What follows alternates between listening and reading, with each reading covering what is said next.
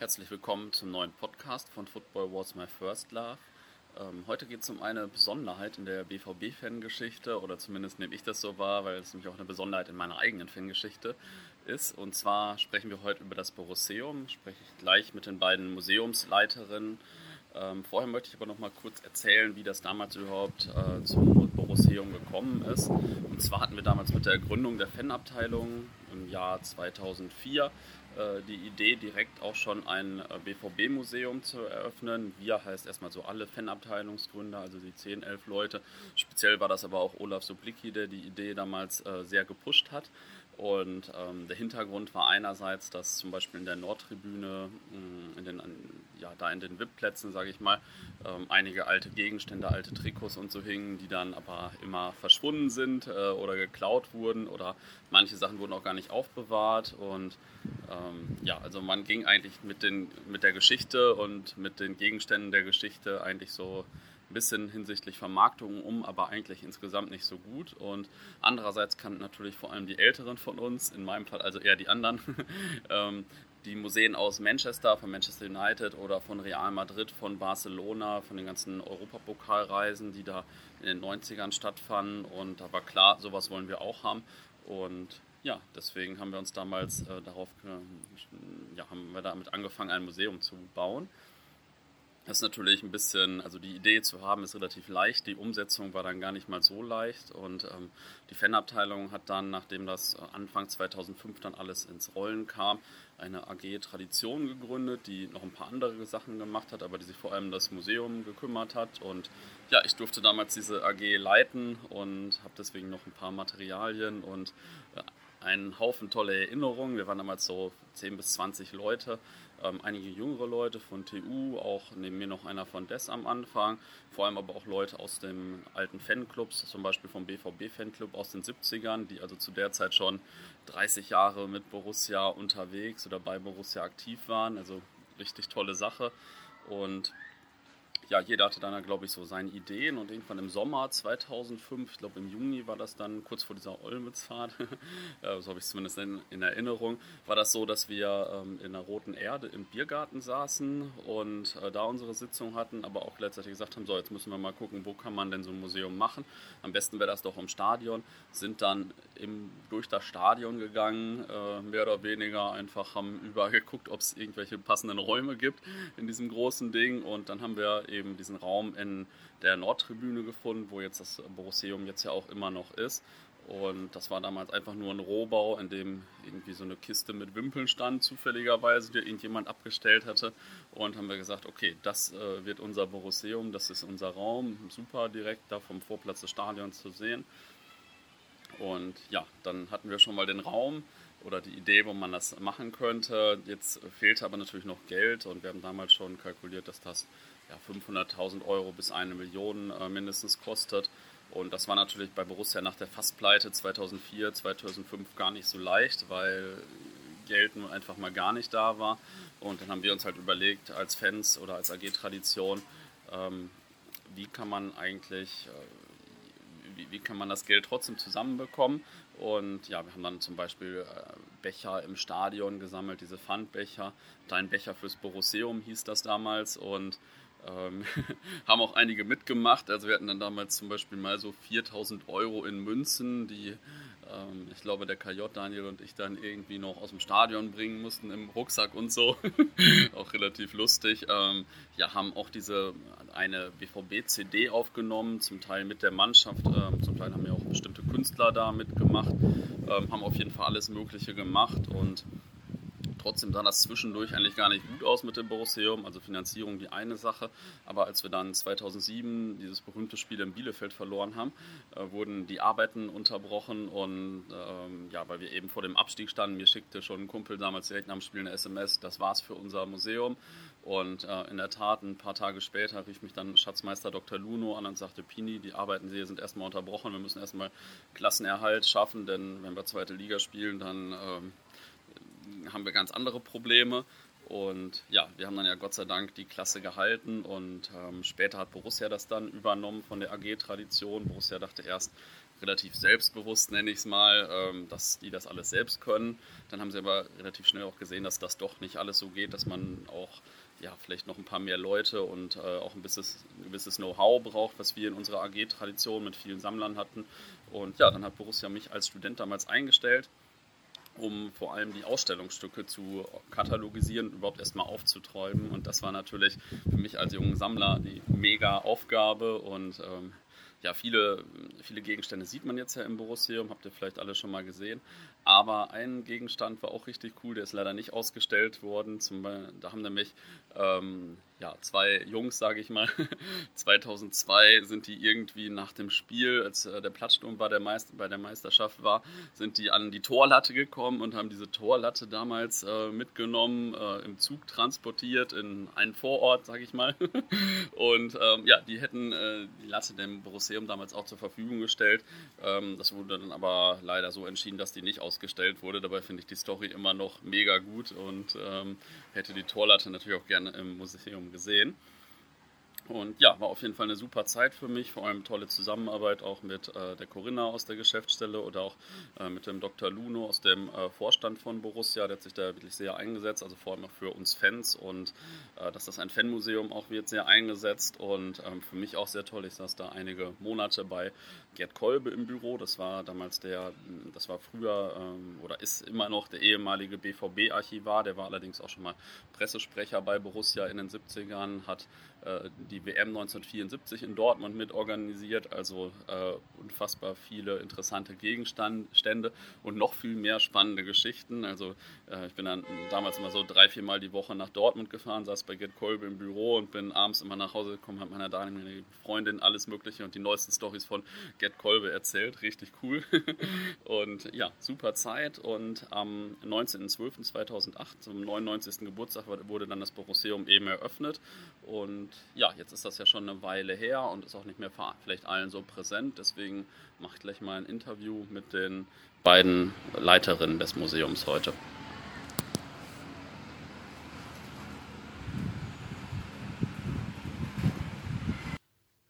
So, jetzt sind wir hier im Borusseum, wobei das gar nicht stimmt. Wir sind eigentlich so quer unterm Borusseum, aber äh, die Gesprächspartnerinnen sind trotzdem da. Ähm, stellt euch doch einmal kurz vor, wer seid ihr? Was macht ihr hier beim Borusseum? Wie seid ihr überhaupt hier hingekommen oder zum BVB gekommen? Du darfst anfangen. Okay, ja, ich bin Melanie. Ich bin mittlerweile Museumsleitung im Bereich Organisation und Öffentlichkeitsarbeit. Ähm, ja, ich bin hier seit Anfang 2014, habe mhm. damals mich auf eine Stelle beworben, die Assistenz der Museumsleitung damals. Und äh, ja, seit zwei Jahren machen Sarah, die hier neben mir sitzt, und ich die Museumsleitung des Borusseums.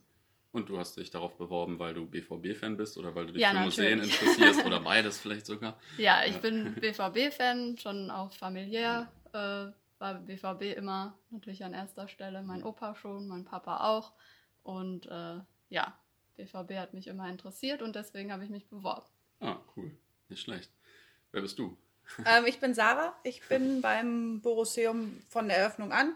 Angefangen als Aushilfe, dann als Praktikantin, dann nochmal als Aushilfe. Also einmal querbeet. Dann war es irgendwann auch, dass wir, Melanie und ich, quasi beide Assistenz dann waren.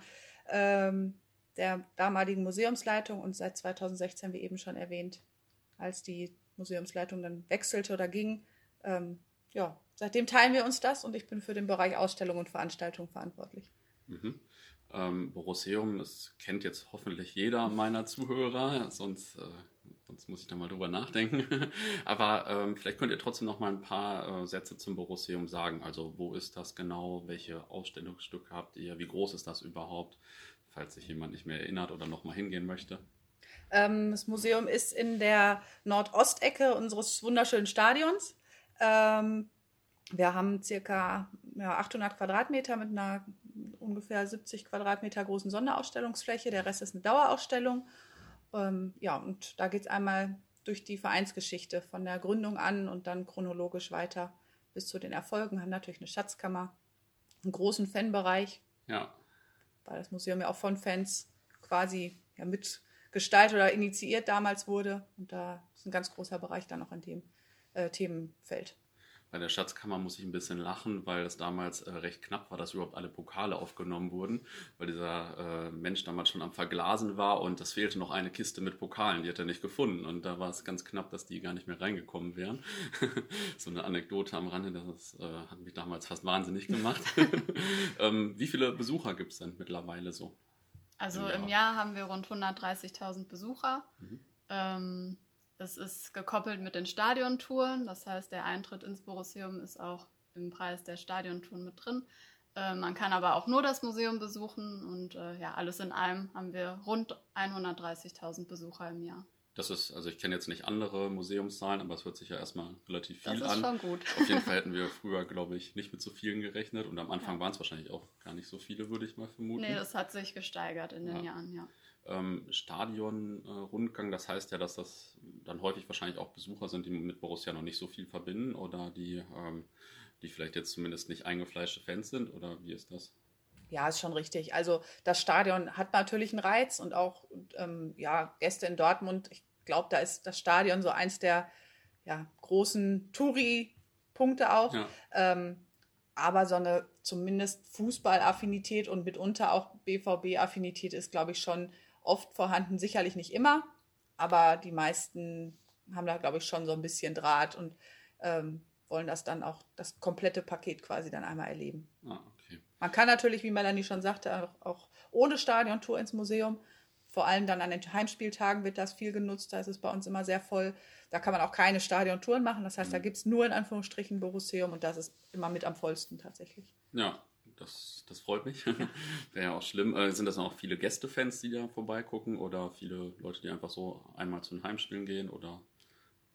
Ein paar Gästefans mischen ja. sich immer darunter, ist jetzt nicht der Großteil. Hm. Äh, manche hm. nehmen es auch als Ritual schon regelmäßig zu, äh, dann mal ins Museum zu gehen oder ähm, wenn sie mal mit anderen Leuten vielleicht auch Besuch haben und ins Stadion gehen, die noch nie vielleicht in Dortmund im Stadion waren, dass sie dann zusammen mit denen kommen. Oder mhm. generell eben Leute, die an Fußball interessiert sind und jetzt ja. gar nicht unbedingt für einen Verein, sondern an Fußball, an Fußballmuseen. Äh, ja, da mischt sich einiges mhm. drunter. Also und ähm, jetzt habt ihr vorhin von der Dauerausstellung geredet. Es gibt aber auch Sonderausstellungen und äh, Traditionsabend und äh, wahrscheinlich noch viele Sachen, die ich gar nicht mitgekriegt habe auch.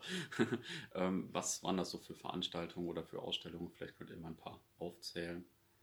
Ähm, Traditionsabende, klar. So die größten, die uns in Erinnerung sicherlich sind, sind von vor zwei Jahren. Vor zwei Jahren genau, das Jubiläum vom Spiel 1966, Europapokal der mhm. Pokalsieger kriege ich schon beim drüber nachdenken noch Gänsehaut. Gleiches gilt für den Abend im Dezember 2013, als Eusebio bei uns ja. zu Gast war, ziemlich genau auf den Tag, vier Wochen bevor er dann auch verstorben ist. Gerade so rückblickend macht es dann nochmal das Besondere, dass er bei uns war, tatsächlich nur dafür, obwohl er auch schon sehr, sehr krank war. Ähm, die Abende, zum, ich glaube, da kann ich für uns beide sprechen, mit den, mit den älteren Spielern. Ja. Ähm, wo viel Tradition und ganz viel auch Herzblut noch drin hängt. Und man merkt das auch. Und auch bei den Fans, ähm, die dann da sind und es stehen 300, 400 BVB-Fans auf, die den früheren Spielern und den Helden von damals applaudieren. Also das sind, glaube ich, so ja, mit die Abende, die, toll, die unvergessen ja. bleiben. Bei mir persönlich ist es auch noch der Abend, ich weiß gar nicht genau, in welchem Jahr er war, äh, mit Erbse Erdmann, als er das erste Mal nach, das war cool, ja. genau, nach zig Jahren wieder nach Dortmund kam und ähm, da auch den, ja, das ganze Museum unterhalten hat. Ähm, das war einfach auch toll und sehr, sehr emotional. Damit möchte ich die anderen Veranstaltungen nicht irgendwie schmälern, aber so ein, so ein Highlight oder ein, zwei Highlights hat, glaube ich, jeder so für ja. sich. Vielleicht nochmal Erbse Erdmann, äh, ist ein Fan aus den 70ern, richtig? Und der war dann, äh, oder 70er, 80er, 80er. Ja. Ähm, ich weiß jetzt nicht, ob jeder Hörer was damit anfangen kann. Der war dann nicht mehr in Dortmund, weil äh, es so viel Ärger mit der Borussenfront gab früher, glaube ich. Ähm, und dann habt ihr den irgendwie wieder ausgegraben, oder?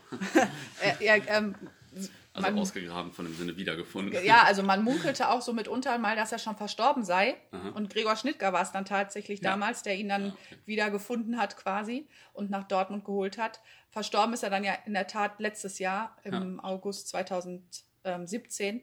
Ähm, und war aber, wie du schon sagtest, seit den 80ern nicht mehr in Dortmund aufgrund der Vorkommnisse ähm, in der Kneipe seiner Eltern am Borsigplatz mit der Bosenfront und hatte, glaube ich, auch nicht so richtig geplant, jemals nochmal wiederzukommen.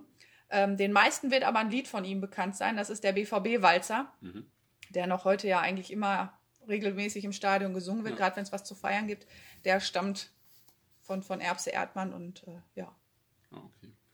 Cool. Ähm, wem gehört das Borussium jetzt eigentlich? Also es ist hier so im Stadion, gehört das jetzt dann dem Verein oder der Fanabteilung oder der KGAA oder euch oder?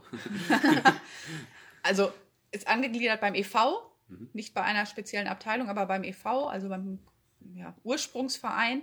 Ähm, gehören in Anführungsstrichen. Wir möchten tatsächlich ja auch für die Fans irgendwie da sein. Natürlich gehört das jetzt nicht in dem Fan im Sinne von richtig gehören, aber mhm. ähm, so, so ein Genau. Ein Treffpunkt genau. oder ja, wie man das sehen will, einfach für die Fans, von Fans für Fans. Mhm. Ähm, ja. Ähm, genau, ihr hattet auch schon gesagt, äh, und ich habe das vorhin schon ausführlich erzählt und den Podcast schon gesprengt, äh, dass das von Fans initiiert wurde.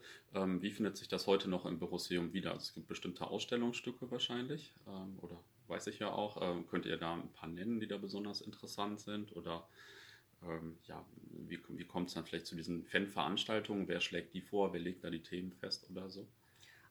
Also teilweise kommen natürlich dann auch mal so die, die Kollegen von den Fanbeauftragten, zum Beispiel, wenn die Fantage Veranstaltungen machen wollen, können wir das nicht mal wieder im Borusseum machen. Mhm. Dann ist es so, dass es halt dann mitunter dann auch die Themenvorschläge aus der Richtung kommen. Ähm, teilweise kommen sie von uns selber, weil wir Ideen haben. Äh, dann gibt es teilweise Neuerscheinungen von Büchern, die sich vielleicht anbieten, das zu, aufzugreifen. Ähm, also ist im Grunde querbeet, was da an Themenvielfalt dann auch da ist oder wo die Ideen herkommen. Grundsätzlich sind wir aber auch offen für, für Vorschläge. Also wenn da Anregungen kommen äh, von, von Fans auch oder von Gästen, mhm. ähm, die bei uns im Borusseum sind und da äh, sind wir jetzt nicht komplett, nee, nee, wir machen das alles nur selber. Also grundsätzlich mhm. kann man auch da Wünsche äußern. Wie dann eine Umsetzbarkeit ist, muss man dann natürlich jeweils prüfen und gucken, ob das überhaupt machbar ist. Ja. Und manchmal sind Wünsche ja dann, das wissen wir alle, äh, auch gar nicht realisierbar.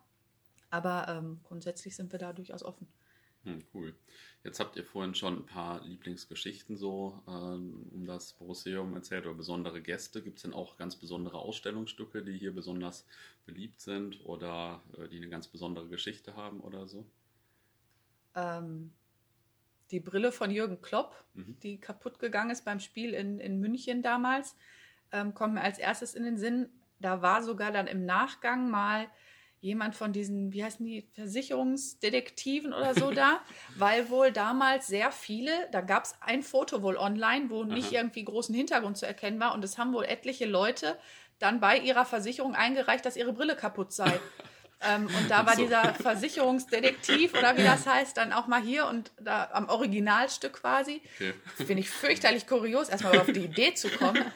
Ähm, ansonsten finde das Jahrhundert-Trikot finde genau. ich äh, toll. Genau, von das, Reinhold Wosak. Genau. Ähm, was immer schön ist, ist gerade, wenn es dann halt Sachen sind, so aus dem Pokalfinale und wenn es dann nur in Anführungsstrichen das Lametta ist, aber da ist es nach wie vor so und auch bei anderen Sachen, ähm, dass Fans quasi direkt für uns eine Handvoll mehr einpacken bei so einem Lametta mhm. oder ähm, ich war bei Spiel XY, ich habe einen Schal für euch mit oder äh, mit, mitgebracht auch oder ähm, ein Stadionmagazin oder Zeitungen, Zeitungen, genau, oder es wird ein Stück Choreo ähm, mit aufgehoben oder sowas. Ähm, ja, cool. Das ist, also finden wir auch sehr wichtig und da freuen wir uns sehr drüber, dass da auch an uns gedacht wird. Klar, äh, teilweise ist es auch so, dass wir halt sagen, könnt ihr bitte, logisch, weil es ist ja auch unsere Aufgabe. Ja. Das Aber, heißt also, ihr versucht auch aktiv ja. äh, die Sachen jetzt zu bewahren, die es da ja, die genau. jetzt so äh, irgendwie stattfinden von irgendwelchen Choreos oder ja. so. Also alles ah. geht nicht, logisch. Ja. Aber wir versuchen zumindest und teilweise ist es halt auch so inzwischen, dass auch an uns gedacht wird, also dass das beidseitig ist, was uns natürlich umso mehr freut. Ja. Ja, cool. Nicht schlecht. Ich habe früher immer auch bei diesen Choreos versucht, irgendwas aufzubewahren, äh, aber als einzelne Person ist das irgendwann ganz schön nervig.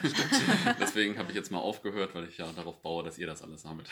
also wie gesagt, alles geht definitiv nicht. Ja. Ähm, aber wir sind da sehr, sehr bemüht, das so, so ja, vielfältig wie möglich zu halten. Cool. Ähm, jetzt, äh, jetzt ist das ja alles schon viel größer, als wir uns damals vorstellen konnten, glaube ich, so von der Besucherzahl und dass es so viele Gegenstände gibt. Ähm, was ist denn jetzt so eure größte Herausforderung eigentlich gerade? Weil Besucher sind viele da, Gegenstände sind da, aber irgendwas will man ja immer noch besser machen vielleicht. Ja, also wie du schon sagst, Gegenstände bzw. beziehungsweise Exponate sind eben da und es werden auch immer mehr und äh, wir haben ein großes Archiv das wir mittlerweile auch wirklich professionell organisieren. Das heißt, es wird alles äh, professionell archiviert in säurefreiem Papier, säurefreie Kartons und so weiter, okay. damit und die Nachwelt äh, Kinder, Kindeskinder und so weiter alle noch äh, fleißig was davon haben. Und äh, das ist eine große Herausforderung, weil noch lange auch nicht alles digital aufgenommen werden konnte oder mhm. ne, eben im, im Archivierungsprogramm einge, ähm, eingepflegt wurde. Wenn ich da einmal rein darf, an alle Sammlerinnen und Sammler da draußen, wenn ihr Sachen sammelt, bitte sehr gerne, aber bitte zum Beispiel nicht in Klarsichtfolien, wenn es darum geht, das dass das unsere Kindeskinder noch haben sollen. Das drückt sich irgendwann ab, da hat man nichts mehr von. Genau, Klarsichtfo äh, Klarsichtfolien sind im Prinzip tödlich für Archivalien. Also genau. Oder keine Gummibänder drum machen. Ja. Ich habe noch so ungefähr 1000 Stadionzeitungen in Klarsichtfolien. Dann hast du jetzt was zu tun. ähm, okay, ja, dann muss ich mal drüber nachdenken, aber mal gucken. okay, ja, cooler Tipp. ähm, vor zehn Jahren war das ja was relativ Besonderes, äh, dass wir ein Museum aufgemacht haben, weil es, glaube ich, noch gar nicht so viele Fußballmuseen in Deutschland zumindest gab oder zumindest auch nicht so große, vielleicht eher so ein paar kleinere. Ähm, wie ist das jetzt eigentlich? Hat jetzt jeder Verein oder jeder Bundesliga-Verein ein Museum? Sind die auch so groß? Sind die auch so toll? Ähm, wie ist das so? Keins ist natürlich so toll wie unseres. natürlich nicht. ähm, Knapp zehn dürfte es geben, wobei ja. auch nach wie vor nicht alle im täglichen Betrieb sind, so wie wir. Mhm. Also teilweise gibt es die dann auch noch irgendwie in kleineren Bereichen im Stadion äh, oder von Fanseite auch überwiegend noch betrieben, dass die halt nur an einzelnen Tagen oder an Heimspieltagen okay. oder so geöffnet haben. Okay. Also Aber es wird immer wichtiger für die Vereine und es werden auch immer mehr. Also das merkt mhm. man schon, ja. Okay. Ähm, jetzt jetzt gibt es ja seit kurzem auch das Deutsche Fußballmuseum. Ich sage immer DFB-Museum, aber Deutsches Fußballmuseum heißt es, glaube genau, ich. Ne? ähm, gibt es ja auch in Dortmund. Hat sich das, äh, hat, hat, das für euch etwas geändert? Kommen dadurch mehr Leute, die vielleicht in beide Museen gehen oder gehen manche nicht mehr hier hin? Oder keine Ahnung, gibt es irgendwie einen Austausch oder hat das irgendwas verändert? Also von den Besucherzahlen her hat es nichts verändert. Ähm, also weder das Besucher weg, äh, hm. wie sagt man, das Besucher wegbleiben, wegbleiben oder ähm, eben mehr dazukommen. Aber äh, wir haben schon einen Austausch äh, mit dem Fußballmuseum. Wir sind da im engen Kontakt und ja, versuchen da auch möglichst immer äh, ja, zu korrespondieren im Prinzip. Okay. Was teilweise natürlich ist, dass die Leute, gerade die mit Borussia oder Fußball jetzt nicht sich permanent beschäftigen, dass die genau. hier stehen und aber ins Fußballmuseum wollen. genau, oder andersrum. Also dass auch im Fußballmuseum welche stehen, die ins okay. Borusseum wollen. Also das passiert schon. Okay. Gerade letzte Woche oder wann es war noch irgendwie, da standen welche, ja, wir haben ja freien Eintritt, wir haben das gewonnen. Ähm, und dann muss man mhm. erstmal klären, ja, aber sie müssen gar nicht hier hin, sie sind hier falsch. Ja, wo muss ich denn hin? Also das passiert dann schon manchmal. Ah, okay. Beidseitig. Ähm, jetzt sind ja zehn Jahre, in denen es das Museum jetzt fast schon gibt, eine ziemlich lange Zeit und ähm, das war ja alles noch ein bisschen anders. Es gab noch keine Smartphones und äh, so weiter und so fort. Ähm, wie hält man denn so ein Museum aktuell oder äh, was versucht ihr, um weiter modern zu bleiben? Aktuell ist natürlich, weil wir uns sowieso hauptsächlich oder vielfach an den Erfolgen mhm. ja, oder daran orientieren oder das abbilden, ganz klar da, wenn also in den letzten Jahren da was war. Ähm, was wir jeden Monat zum Beispiel haben, ist ein Exponat des Monats, was wir auch von Fans in meisten Teilen, in den meisten Fällen gekriegt haben, dass mhm. es dann zumindest temporär ausgestellt werden kann, weil sonst ist es halt so, dass die Dauerausstellung erstmal fix ist. Das ist auch durchaus üblich, dass so um die 10, 12 Jahre eine Dauerausstellung erstmal fix ist und gar nicht permanent verändert wird. Ähm, wir haben noch zwei andere Vitrinen im Eingangsbereich, wo wir regelmäßig die, die Exponate wechseln können zum Beispiel jetzt zuletzt zum Abschiedsspiel von Roman Weidenfeller, dass wir mhm. da die Vitrine hatten. Ähm, oder auch wenn jetzt wieder Champions League-Spiele sind, dass wir dann darauf Bezug nehmen, sofern es dann halt auch mhm. Exponate gibt, weil manchmal hat man auch einfach noch nichts. Ja. Ähm, durch Sonderausstellungen zeitweise. Das sind so die Sachen in der aktuellen Ausstellung zumindest, wie mhm. wir es da handhaben können. Ähm, genau, und ist da wenn ich jetzt mal noch weiter in die Zukunft blicke, also sieht das in zehn Jahren auch vielleicht noch so aus oder äh, habt ihr da schon ziemlich viele Ideen, was man vielleicht noch ändern kann oder ähm, wenn ich jetzt in zehn Jahren mal wieder hier hingehe in das Museum oder hoffentlich zwischendurch auch mal, glaubt ihr, es sieht dann immer noch so aus oder? Nein, also es wird definitiv anders aussehen. Mhm. Wir stehen da gerade sozusagen in den Startlöchern für eine Umgestaltung, Neugestaltung. Mhm. Ähm, ja, da ist jetzt eine Agentur ausgewählt worden, beziehungsweise von einer Jury gewählt worden. Und ähm, da wird es auf jeden Fall einen großen Umbruch geben. Es wird moderner sein, natürlich, weil sich in, in zehn Jahren auch einfach so viel verändert hat, ja. was äh, digitale Medien, technische Sachen und so weiter angeht. Von daher müssen wir da auch mit der Zeit gehen und aufrüsten, aber ähm, wir wollen trotzdem das Bild der Bodenständigkeit und mhm. eben die Tradition auch bewahren und sind da natürlich dann auch in engem Austausch mit Fans, mit, mit der Agentur sowieso, die das macht und äh, ja, mit allen drumrum. Das wird auch sicherlich so die her größte Herausforderung jetzt in ja. den nächsten Monaten, wo du gerade schon mal nach Herausforderungen gefragt hast. Das wird mit Sicherheit so eine der größten werden. Ja, das hört sich jetzt nicht so an, als würde man das äh, so nebenbei machen. Ja. Aber es ist eine tolle Herausforderung. Also wir freuen Definitiv, uns da beide ja. sehr drauf. Ähm, das, wird eine spannende Zeit. Genau, das machen zu dürfen. Genau. Jetzt ist meine Abschlussfrage schon fast überflüssig. Ich, ich, wollte mich fragen, warum sollten denn jetzt die Hörer vielleicht auch mal wieder im Borusseum vorbeikommen? Ähm, lohnt sich natürlich vorher wahrscheinlich auch schon. Also, wieso sollten sie vorbeikommen? Also generell, wie Sarah vorhin schon gesagt hat, äh, machen viele es ja als eine Art Ritual vor Heimspielen und so mhm. weiter. Es ist im Prinzip wie zur Kirche gehen. Am Sonntag geht man dann vorm Heimspiel und betet nochmal für den Sieg. ähm, Ansonsten, wie auch schon gesagt, das Exponat des Monats. Das heißt, wir haben ja jeden Monat ein neues Exponat ausgestellt. Von daher lohnt es sich eigentlich jeden Monat äh, ja, herzukommen. Aber ähm, wir haben, ja, wenn wir noch kleinen Ausblick geben dürfen, im November genau. zehn Tage eine Wanderausstellung, die wir zusammen mit Beispiel vereint machen. Mhm. Ähm, Fantastic Females heißt die. Die ist jetzt vor kurzem, Anfang des Monats, erstmals ähm, ähm, bei St. Pauli eröffnet worden. Und das ist halt eine Wanderausstellung, die hinkommt. In dem Zusammenhang werden wir dann auch noch Veranstaltungen haben. Fantastic Females heißt, geht wahrscheinlich irgendwie um Frauen. Frauen genau, oder, ja, genau. oder so. ja. Okay. ja. ähm, ganz genau. Und die haben wir dann halt. Ansonsten lohnt es sich halt auch bei Veranstaltungen hinzukommen zu uns. Das sind dann zwar nicht immer die Gäste, die dann halt vielleicht sich auch für die Geschichte, Geschichte primär interessieren, mhm. weil es einfach ja nochmal, man geht ja nicht nur dann alleine durch die Ausstellung. Ja. Ähm, ja. Irgendwas ist immer, so nach dem Motto. Okay. Ja, cool. Dann vielen Dank. Dann hoffe ich mal, dass der eine oder andere Hörer demnächst nochmal vorbeikommt. Und ja, vielen Dank und viel Erfolg bei diesen ganzen Themen, die ihr jetzt noch habt. Vielen Dank. Danke.